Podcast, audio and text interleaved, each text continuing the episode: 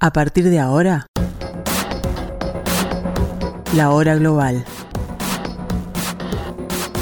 Desde el paralelo 35, en Montevideo, la realidad internacional por detrás de los titulares. Conducción de Gustavo Calvo. Participan Leo Arari y Susana Mangana. La hora global. Una mirada al nuevo desorden mundial.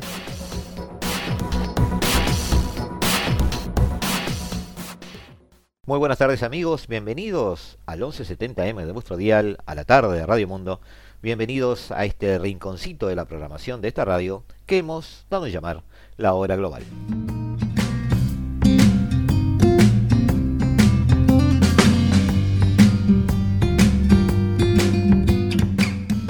Como cada martes y cada jueves a las 15 horas tratando de eh, desentrañar cómo podemos ver, analizar, entender, comprender este nuevo desorden mundial.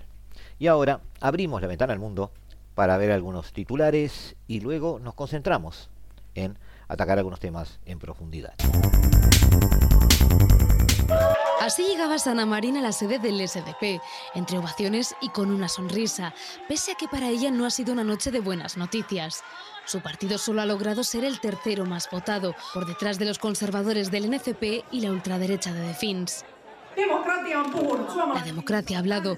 Los finlandeses han dado sus votos, decía tras admitir su derrota. Y lo cierto es que ha sido cuestión de décimas. Los tres han obtenido cerca de un 20% de los votos, por lo que ninguno podrá formar gobierno en solitario. El NCP liderará las negociaciones y Marin ya se ha ofrecido a pactar con ellos, pero la coalición más probable será con los ultraderechistas, con quienes comparten visión en uno de los puntos clave de la política finlandesa de los últimos años, la economía. Esta ha sido su principal crítica hacia la primera ministra saliente, que durante su mandato ha tenido que hacer frente a una pandemia, el estallido de la guerra, la crisis energética y la complicada entrada de Finlandia en la OTAN, además de un escándalo por su vida social. El líder del NCP ya ha adelantado que se centrarán en ser un miembro activo de la Unión Europea y de la OTAN, y también reiteran su apoyo a Ucrania.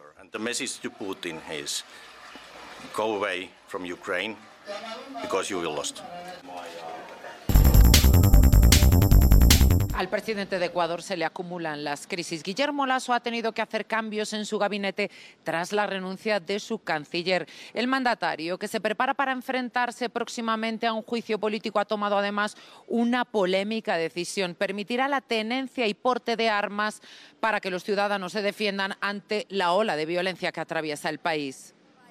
En una entrevista a Ecuavisa Televisión, Lasso ha insistido en que no hay malversación de fondos y que tiene pruebas para demostrarlo. Por eso mantiene que no quiere evitar el debate en el Pleno, cuya fecha todavía está por determinar. Pero para la historia tiene que quedar en los registros de la Asamblea Nacional que el presidente Lasso fue y dijo todo lo que voy a decir. Y después analizaremos y reflexionaremos si cabe o no la muerte cruzada. Y es que si ve peligrar su gobierno, podría disolver la Cámara y convocar a elecciones. El mandatario todavía no ha cumplido dos años en el poder y atraviesa sus horas más bajas. La fuerte inseguridad en el país le ha llevado a tomar la polémica decisión de permitir la tenencia y porte de armas de uso civil un anuncio que se da en medio de la alta tasa de asesinatos. El pedido de los ciudadanos, yo escucho permanentemente, y no estamos hablando de porte y tenencia de armas, estamos hablando de porte y tenencia regulado de armas. Al desgaste de Guillermo Lasso se suma la crisis climática que ha dejado importantes inundaciones en Ecuador y las recientes catástrofes como el terremoto en la ciudad de Machala y un desprendimiento de tierra en Alausí, donde todavía se busca a decenas de desaparecidos. La presidenta de Taiwán, Tsai Ing-wen, concluye este lunes una visita oficial por Centroamérica con un día ajetreado en Belice, en donde asistió a la cita más importante que era la presentación de su discurso frente a la Asamblea Nacional de Belmopan. En sus declaraciones, la mandataria Tsai subrayó que el pueblo de Taiwán enfrenta una amenaza constante por parte de su vecino frente al estrecho de Taiwán, en clara referencia a la China que lidera Xi Jinping. Una China que acumula provocaciones sobre todo con el anuncio de hoy de la reunión oficial que sostendrá la presidenta Tsai con el presidente de la Cámara de Representantes de los Estados Unidos, Kevin McCarthy, y con otros miembros del Congreso programada para este miércoles 5 de abril. Esto en la escala que hará la mandataria Tsai y su delegación en California, luego del viaje por Centroamérica y de regreso a la isla de Taiwán. Por su parte, el primer ministro John Briceño reiteró el reconocimiento a Taiwán como un Estado soberano, le agradeció por la inversión económica, sobre todo por una subvención de más de 16 millones de dólares para la construcción de un hospital en el Cayo de Amber Grease, uno de los puntos turísticos más importantes de Belice donde no hay atención hospitalaria. Se considera que una persona es estéril cuando lleva más de un año intentando concebir y no lo consigue. La OMS ya considera la esterilidad como un problema de salud pública. Cuando yo era estudiante era una de cada cinco parejas. Yo creo que ahora una de cada cuatro parejas tiene problemas de infertilidad en España. Más del 17% de los adultos en el mundo está en esta situación, según el informe de la OMS. Esta es la tasa de infertilidad en cada región. El estudio no entra en las causas, pero según los expertos con los que hemos hablado, hay varios factores que influyen en la situación. Sería contraproducente la obesidad, el tabaco, el alcoholismo. Sería beneficioso llevar un hábito de vida saludable, hacer ejercicio físico regular. Año tras año, las parejas que nos llegan son de mayor edad. La edad de la mujer el hombre también, pero influencia un poco menos, es más elevada, tenemos menos tasas de, de, gestación. Hay diferencia entre países en el acceso a los tratamientos de reproducción asistida. En muchos los realizan solo clínicas privadas. En España la seguridad social los cubre hasta los 40 años. Aún así, las listas de espera que existen en el sistema público son muy elevadas. Haití es un país en fuga.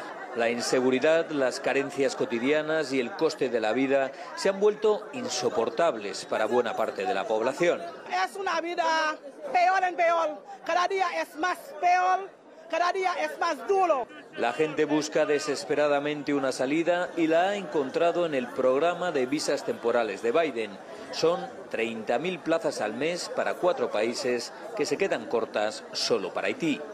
Más del un millón personas aquí. Necesito fue al país. El primer paso es conseguir un pasaporte. Tarea nada fácil estos días en Puerto Príncipe. Las autoridades están desbordadas con tanta demanda.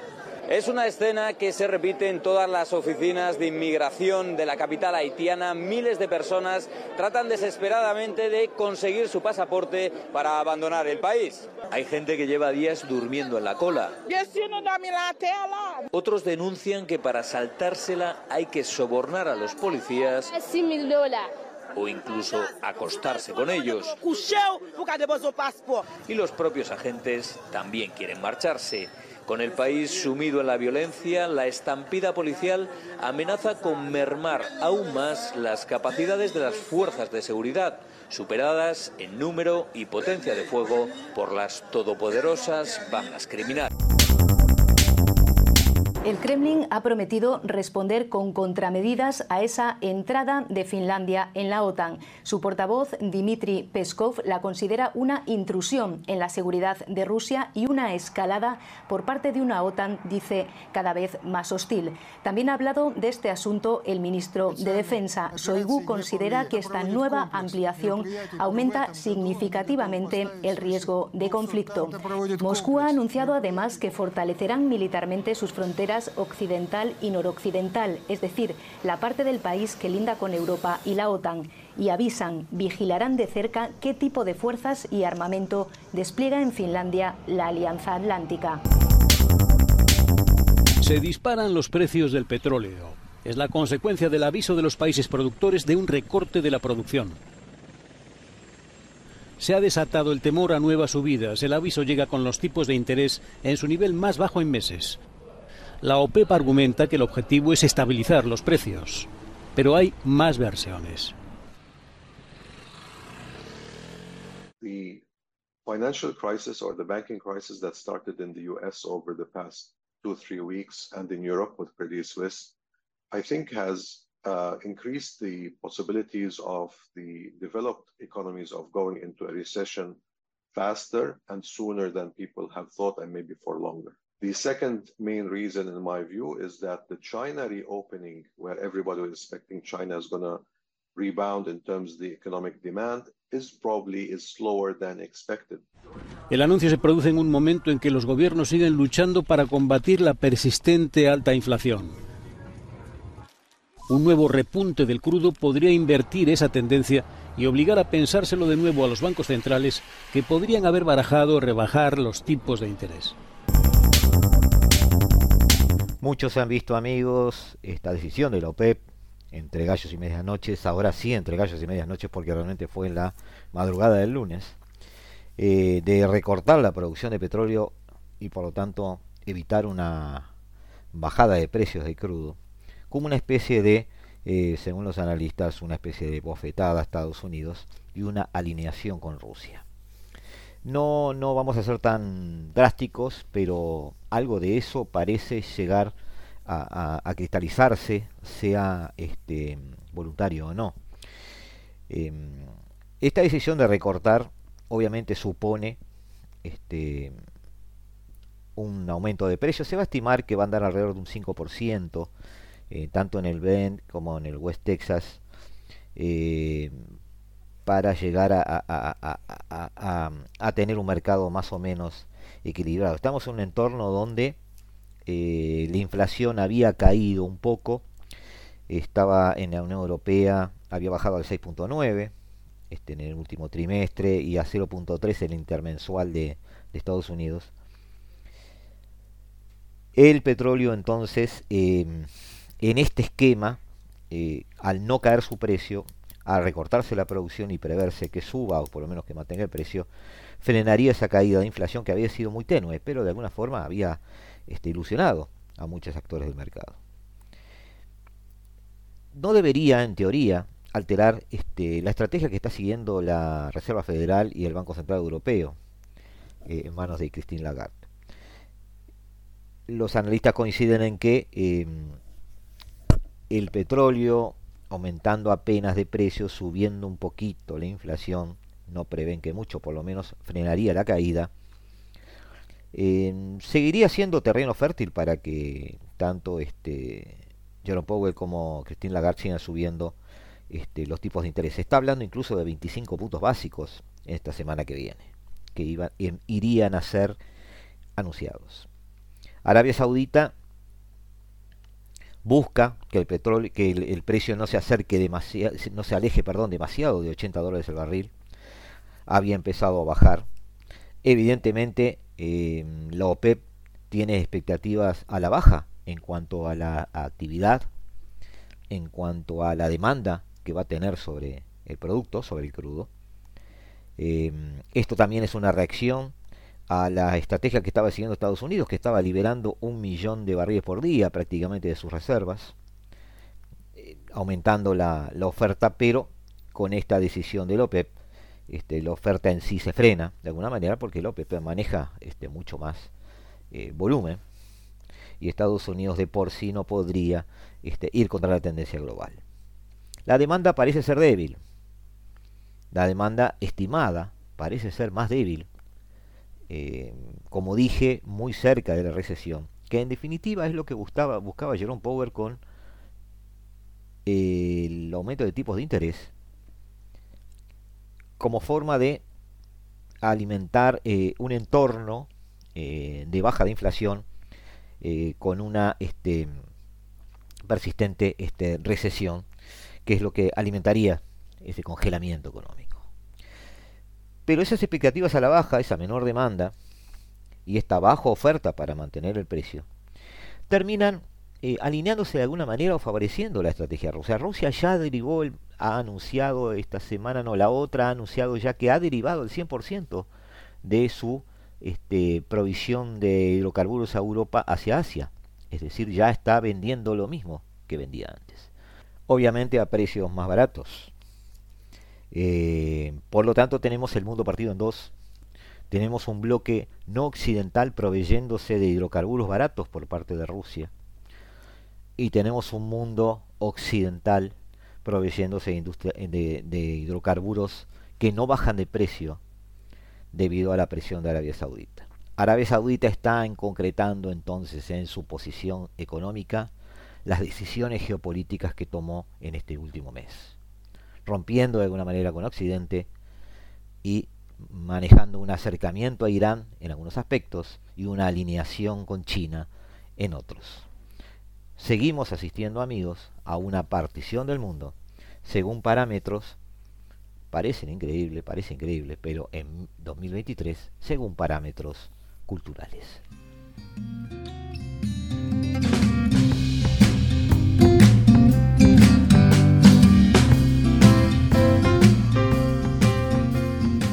Nos vamos a un descanso de unos minutos amigos, ya volvemos a estar con ustedes. Lo de siempre, no se vayan, que nosotros estamos aquí. Nosotros no nos vamos a ir, sabemos que ustedes están allí.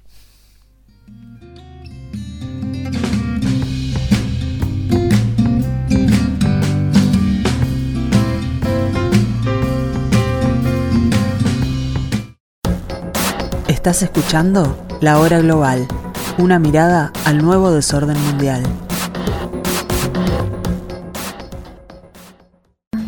Fallecido la sargento segundo Rita Olivares Rayo.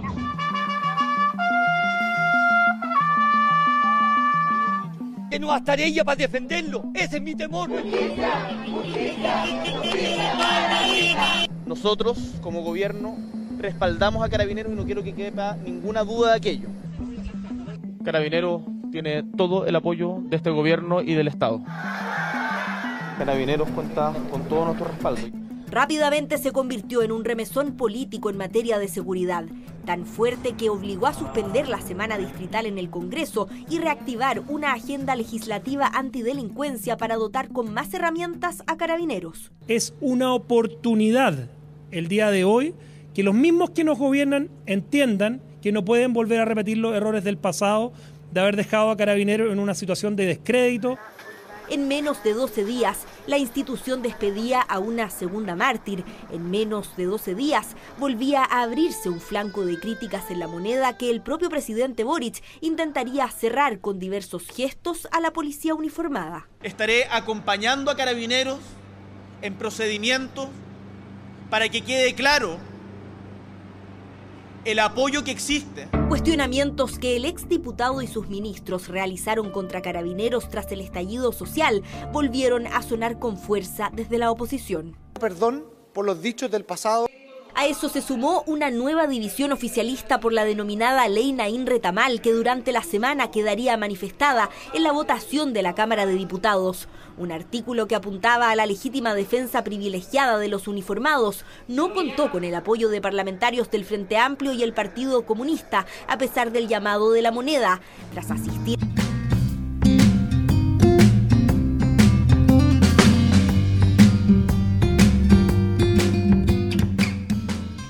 Amigos, como todos sabemos y nosotros ya hemos comentado en su momento, cuando el presidente chileno, Gabriel Boric, fue elegido, las expectativas populares e internacionales eh, sobre esta nueva etapa que iniciaba eran muy altas. Era el hombre que asumía la presidencia con menos edad en la historia de Chile. Este, además, en su momento, en ese momento, eh, era él más joven en todo el planeta.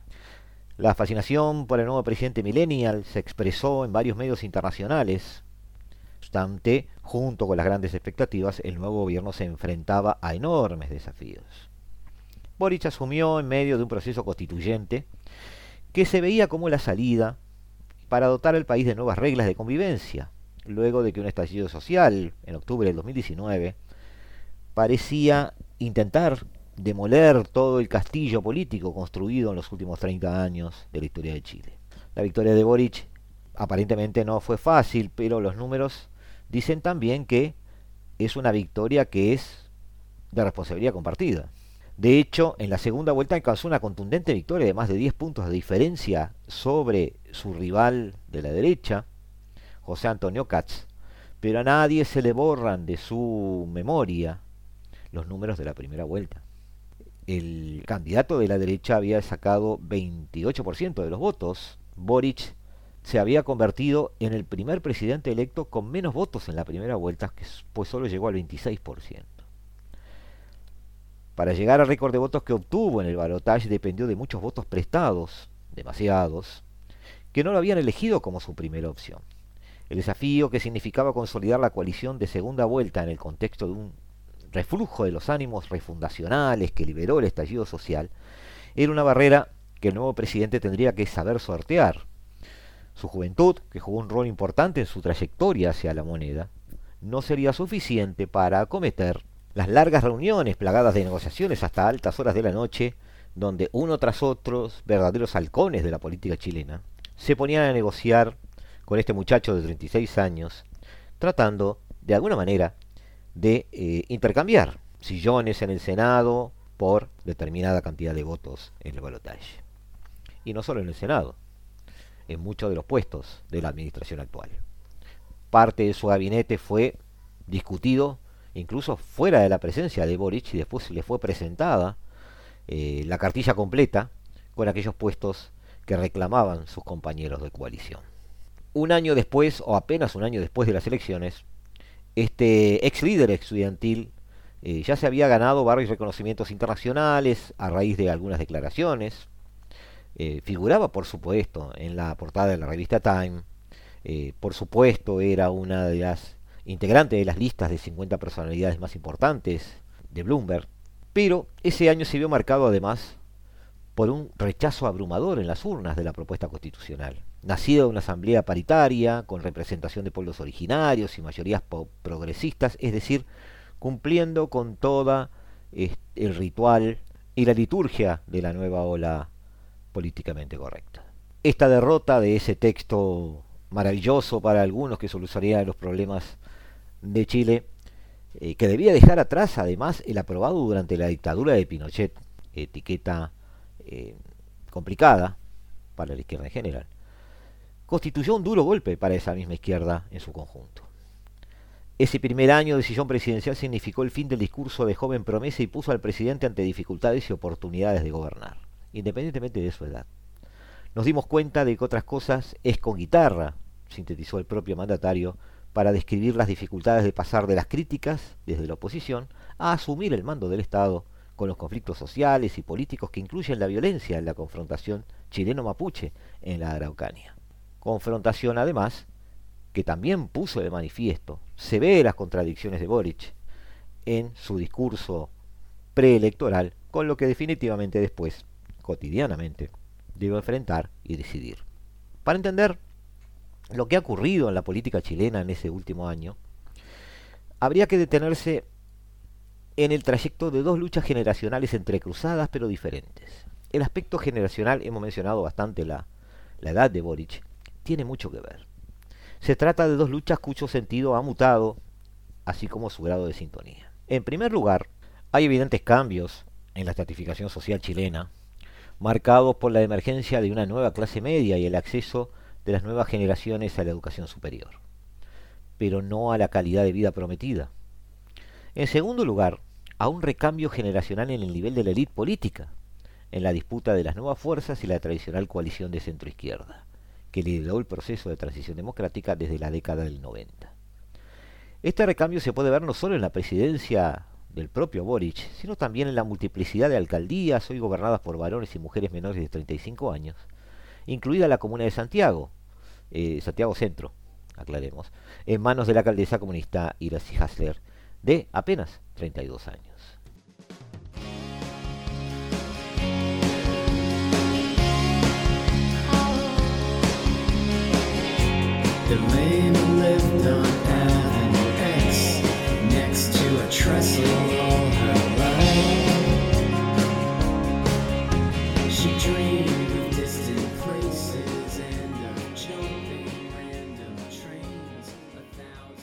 La izquierda está, o por lo menos la intelectualidad izquierda está desde las primeras dos o tres décadas del siglo XX acostumbrada a pesar la problemática de los jóvenes y las diferencias generacionales eh, como inevitables conflictos y, discordias perdón, eh, que tienen una relación con una eh, diferencia de clase. La relación pedagógica entre jóvenes y viejos estaría siempre en última instancia alineada con las condiciones estructurales de la clase. Las disputas políticas y sociales del momento, que tienen que ver con esto, necesariamente superficiales y pasajeras, a menos que se llame, este, se trate de algo fundacional en un Estado. el enfrentamiento entre los jóvenes y la clase dirigente, en sentido, entendido en el sentido más amplio, normalmente eh, implican rebeliones y transformaciones dentro de la estructura social. También, normalmente, se relaciona esto, desde ese lugar doctrinario, eh, a contextos de rebelión permanente, en que la estructura no puede satisfacer las nuevas exigencias, y esto resulta en el paro permanente o semipermanente de los llamados intelectuales. Es decir, la rebelión juvenil se transforma en una especie de rebelión intelectual. Es más, se afirma que en una situación como esta, crisis de las viejas estructuras, sin el nacimiento de otras nuevas, deja a los jóvenes sin horizontes abiertos y va agravando los problemas que eh, se son incapaces de resolver los gobiernos o por lo menos la clase dirigente. Más allá de estos pantanos ideológicos, es cierto que las cuestiones de los jóvenes y las generacionales son inevitables. Es cierto que jóvenes que llegan al poder trasladan dentro de sus cabecitas esa forma de pensar y esas formas de acometer la vida. Pero también es cierto que tan importante como reconocer el valor de esta cuestión es saber superarla. No quedar atrapados y empantanados estas múltiples formas de enfrentamiento este, generacional y etario. Las tensiones generacionales no son nuevas en la política. Incluso se podrían plantear que constituyen una parte inherente de los procesos de renovación en la historia de casi todos los países. Pero hay, hay un momento en la historia chilena reciente en que la cuestión generacional y de los jóvenes pasó a la primera línea, el del auge del movimiento estudiantil de 2011, y luego ese estallido del 2019. En el nivel diferencial, el terremoto del, del 2011 sacudió la política chilena eh, los tres principales dirigentes del movimiento estudiantil, Camila Vallejo, Giorgio Saxon y Gabriel Boric, hoy son líderes de opinión y son gobernantes. Los tres llegaron al Parlamento en el 2014 y consolidaron así el arribo de una nueva generación que nunca vivió en carne propia la dictadura, por ejemplo.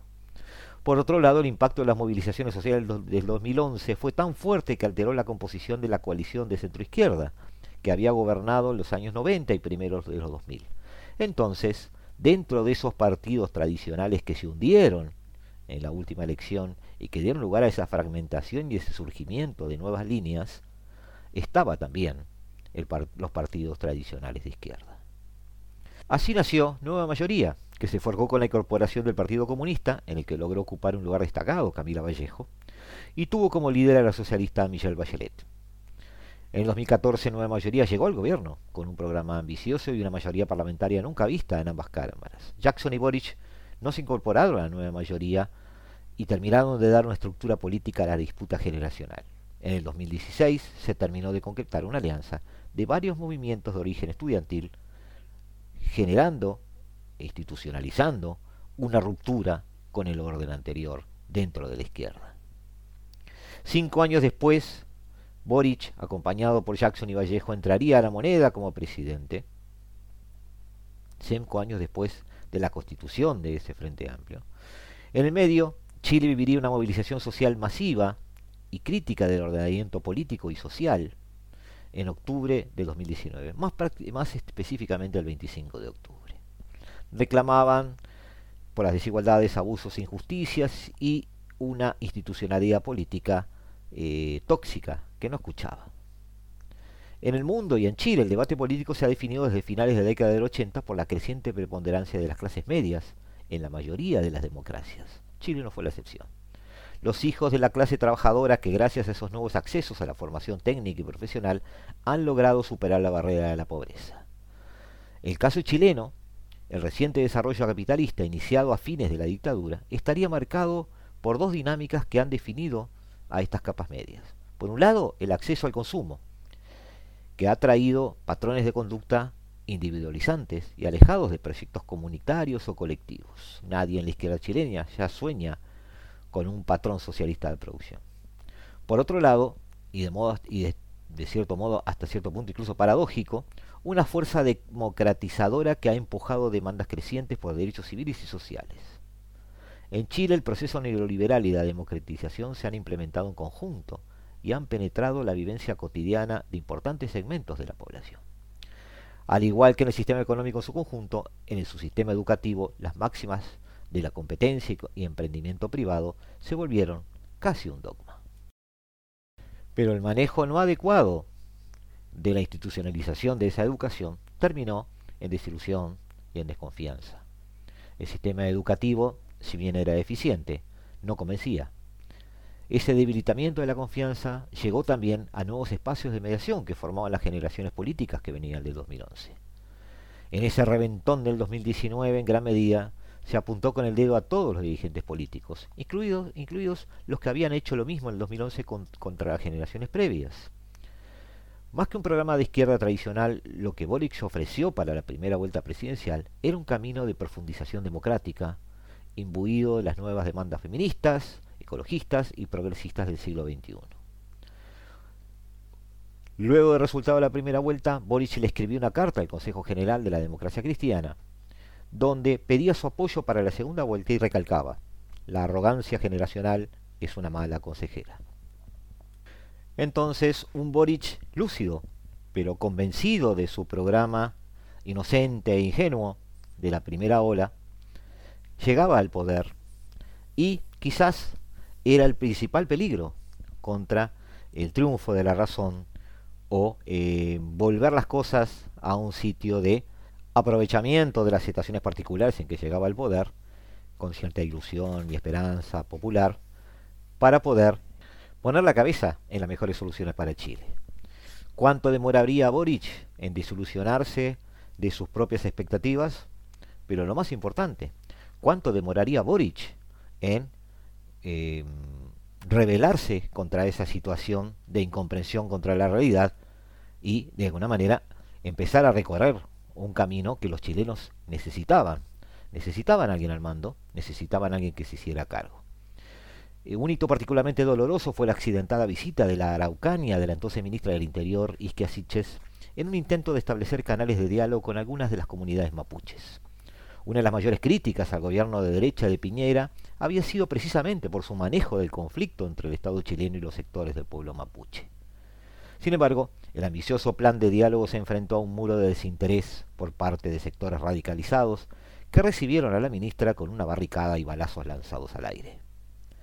En gran medida, el fracaso de ese intento de diálogo inauguraba un nuevo clima en la opinión pública, que pasó a estar focalizada en las demandas de orden y seguridad pública, con un presidente que justamente había criticado esa postura.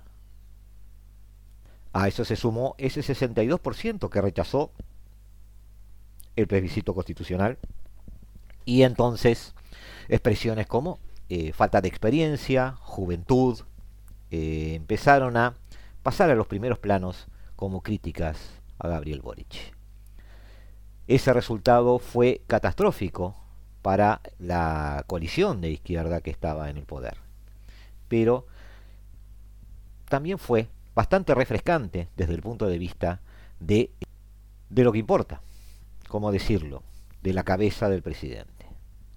Gabriel Boric tomó contacto con la realidad, eh, empezó a repensar su gobierno, a repensar su Chile, sin dejar sus principios de lado, enfrentándose sí a una crisis complicada, preso de sus propias palabras, recordemos que había dicho que su gestión de gobierno o su programa de gobierno dependía de la aprobación de la constitución que no fue aprobada.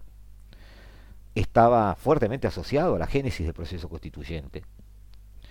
Estar contra el proceso constituyente, estar contra el proceso constituyente era una forma de ser oposición al nuevo gobierno.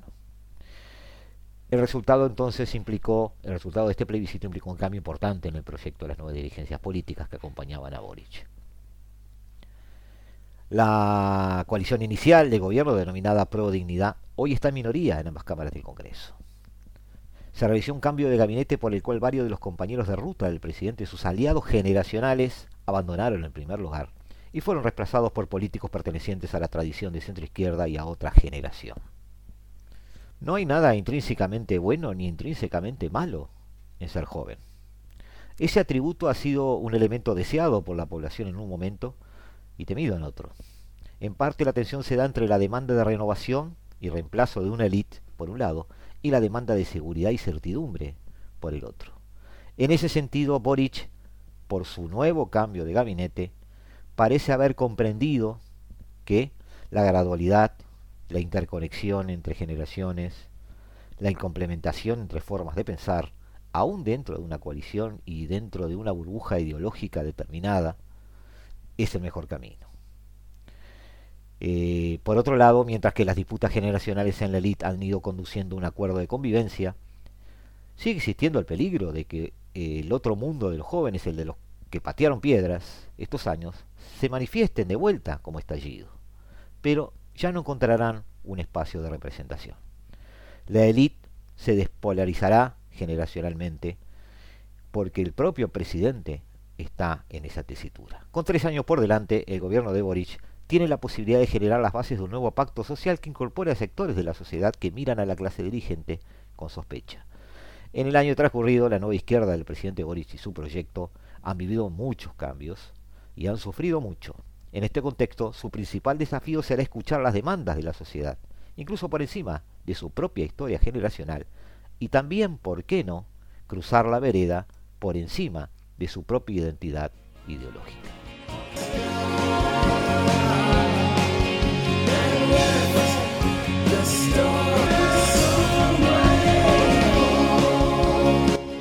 En unos, minutos amigos volvemos a estar con ustedes, ya volvemos aquí en la hora global.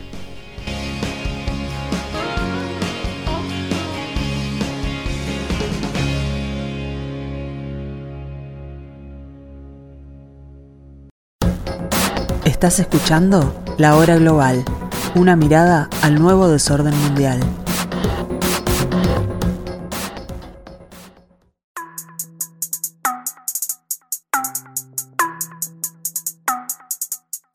¿Ah? Así como hemos enfrentado amenazas que nos iban a invadir por Cúcuta, que nos iban a invadir por Puerto Cabello, que entraron por La Guaira. Yo siempre le he dicho al pueblo de Venezuela, nervios de acero, calma y cordura y máxima conciencia popular. Y lo vuelvo a repetir hoy, nervios de acero, calma y cordura y máxima conciencia popular, que a los corruptos los vamos a castigar con todo el poder de la justicia y de la ley. Estén donde estén, sean quien sean, caiga quien caiga. Así va a ser. Laiguana.tv La verdad hecha tendencia. ¿Quién manda hoy en Venezuela? La pregunta puede tomarse como un chiste cruel. La respuesta es una madeja de la que todavía no se han encontrado una punta. Venezuela, ese país al norte de Sudamérica de clima formidable y grandes riquezas que describían en las clases de geografía en la escuela, atraviesa la que podría ser su mayor crisis contemporánea. Así empieza, amigos, un artículo en el portal Nueva Sociedad con un análisis de las élites bolivarianas.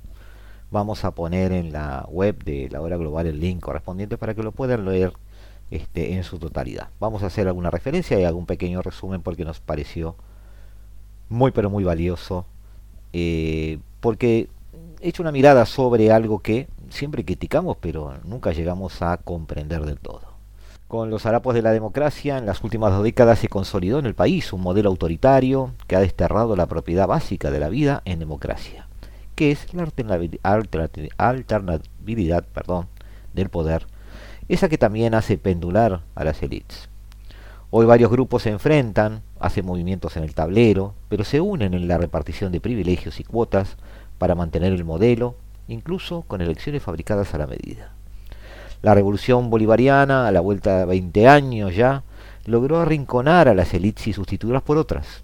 Los enfoques eh, antiguos sobre clases dirigentes han tenido un nuevo enroque todo, toda refundación en un análisis gatopardiano eh, tiene ese truco. En el caso venezolano ha significado la quiebra del país con las más grandes reservas probadas de petróleo, justamente en la antesala del fin de la era de los combustibles fósiles. En ese terreno emergió una clase que concentra riqueza y poder fáctico, pero para la que aún el apelativo de élite se hace difuso. Durante los primeros años de la década del 2000, Venezuela registró un pico histórico en ingresos por venta de petróleo.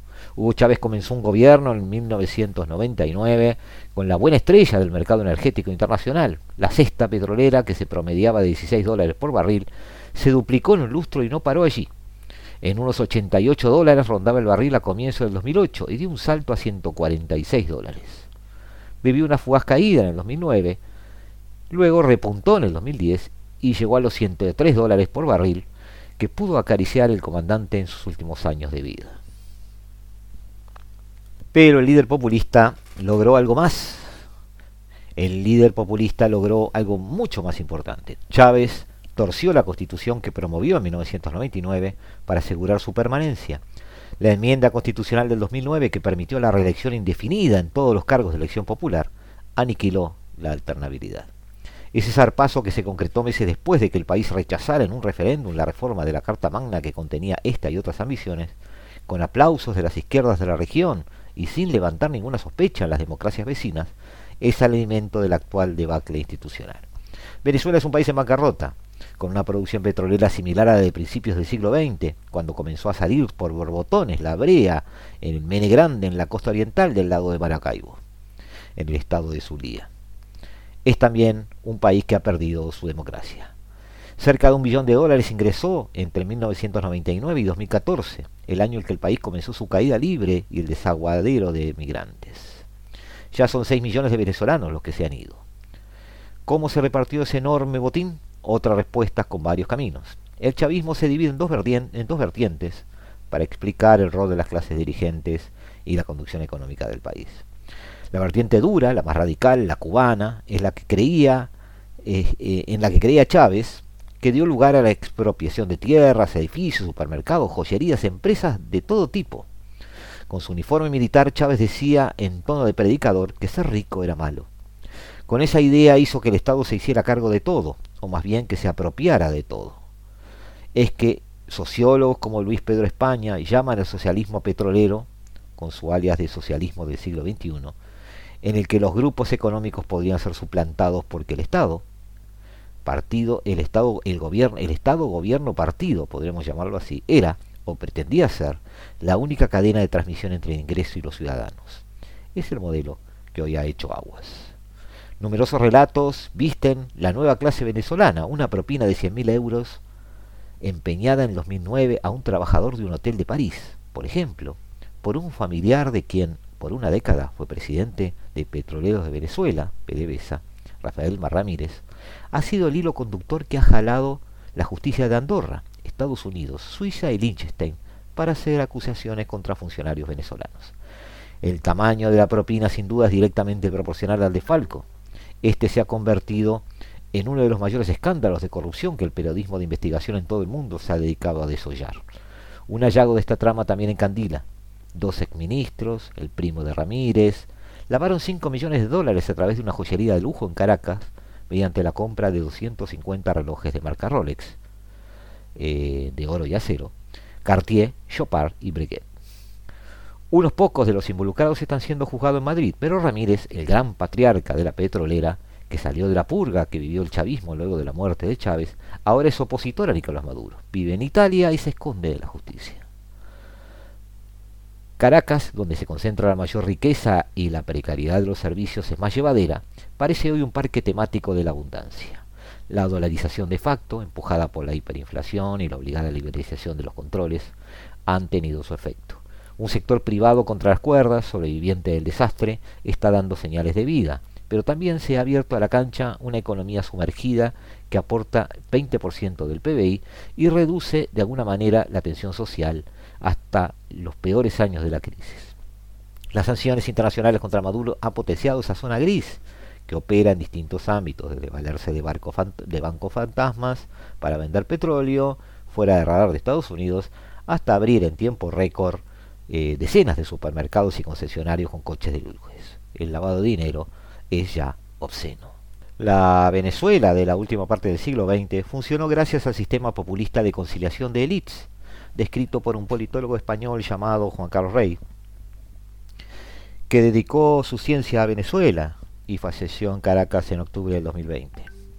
Este proceso eh, implicó un reconocimiento de la pluralidad de intereses sociales, económicos y políticos que garantizó a las élites, el Estado, la Iglesia Católica, las Fuerzas Armadas, empresarios, gremios, academia, no salir afectados por la aplicación de la regla de la mayoría. Pero hoy todo ese esquema parece hacer aguas porque esas élites ya no están. Estos nuevos grupos de poder, movidos por el dinero y los contratos con el gobierno, los llamados comúnmente enchufados, no solo se han favorecido el reparto de los ingresos del Estado, sino también han sido útiles para la consolidación de un modelo autoritario en Venezuela. Algunos de ellos tienen en común tener su nombre en expedientes de juzgado de Estados Unidos, España y Suiza y sanciones del Departamento del Tesoro estadounidense. Al menos 20 países investigan 50 casos de corrupción y blanqueo de capitales ligados al defalco del patrimonio público venezolano, según eh, contabiliza el capítulo local de Transparencia Internacional a finales del 2019. La anterior Asamblea Nacional, controlada por la oposición, calculó el tamaño del agujero del patrimonio nacional. Para 2019 señalaba que se habían perdido entre 400.000 y 800.000 millones de dólares en toda la corrupción chavista. Pero el monto es una niebla aún. El costo más evidente está en la crisis humanitaria, que atraviesa el país, eh, que es ahora el más pobre de América y el más rezagado en superar la contradicción adicional de la pandemia, según los balances del Fondo Monetario Internacional. Un ex fiscal venezolano en el exilio dice que en Miami se mueve un mercado de pruebas de un impreciso número de colaboradores, testigos y actores principales de la corrupción que intentan negociar el descongelamiento de los bienes y una vida sin cuentas pendientes. Todos ellos fueron parte de esa elite difusa que ha mandado en Venezuela estos años. El chavismo supo apalancarse en los poderes públicos para atornillarse en el poder, siguiendo el mismo modelo de los gobiernos afines como el de Nicaragua. A los militares los puso a comandar negocios. Chávez modeló la Fuerza Armada Nacional como un ejército revolucionario, como su guardia más o menos algo así.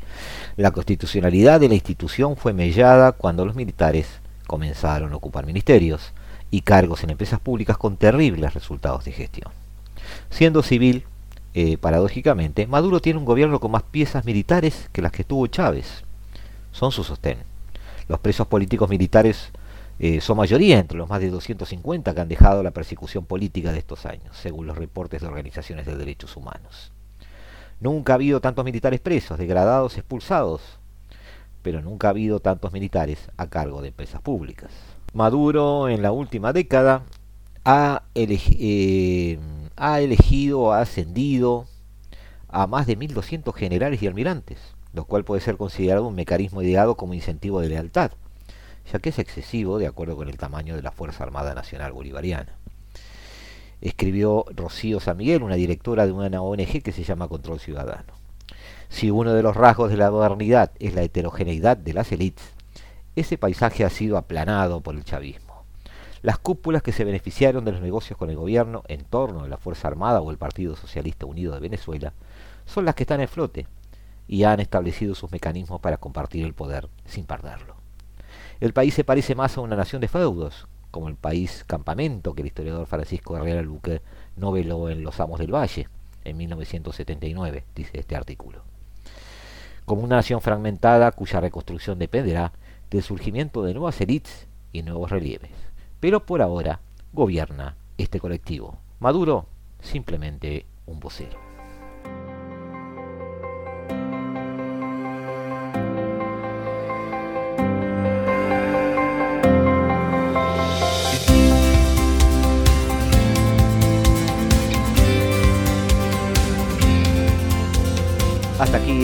Amigos y le agradecemos por supuesto vuestra compañía.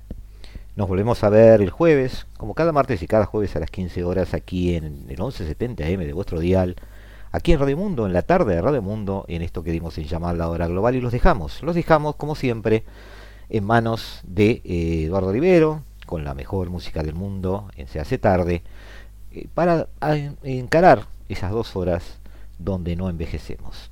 De nuestra parte, intentaremos otra vez interpretar este nuevo desorden mundial en el próximo programa. Muchas gracias, chau y que viva la radio. Desde el paralelo 35, la, hora global.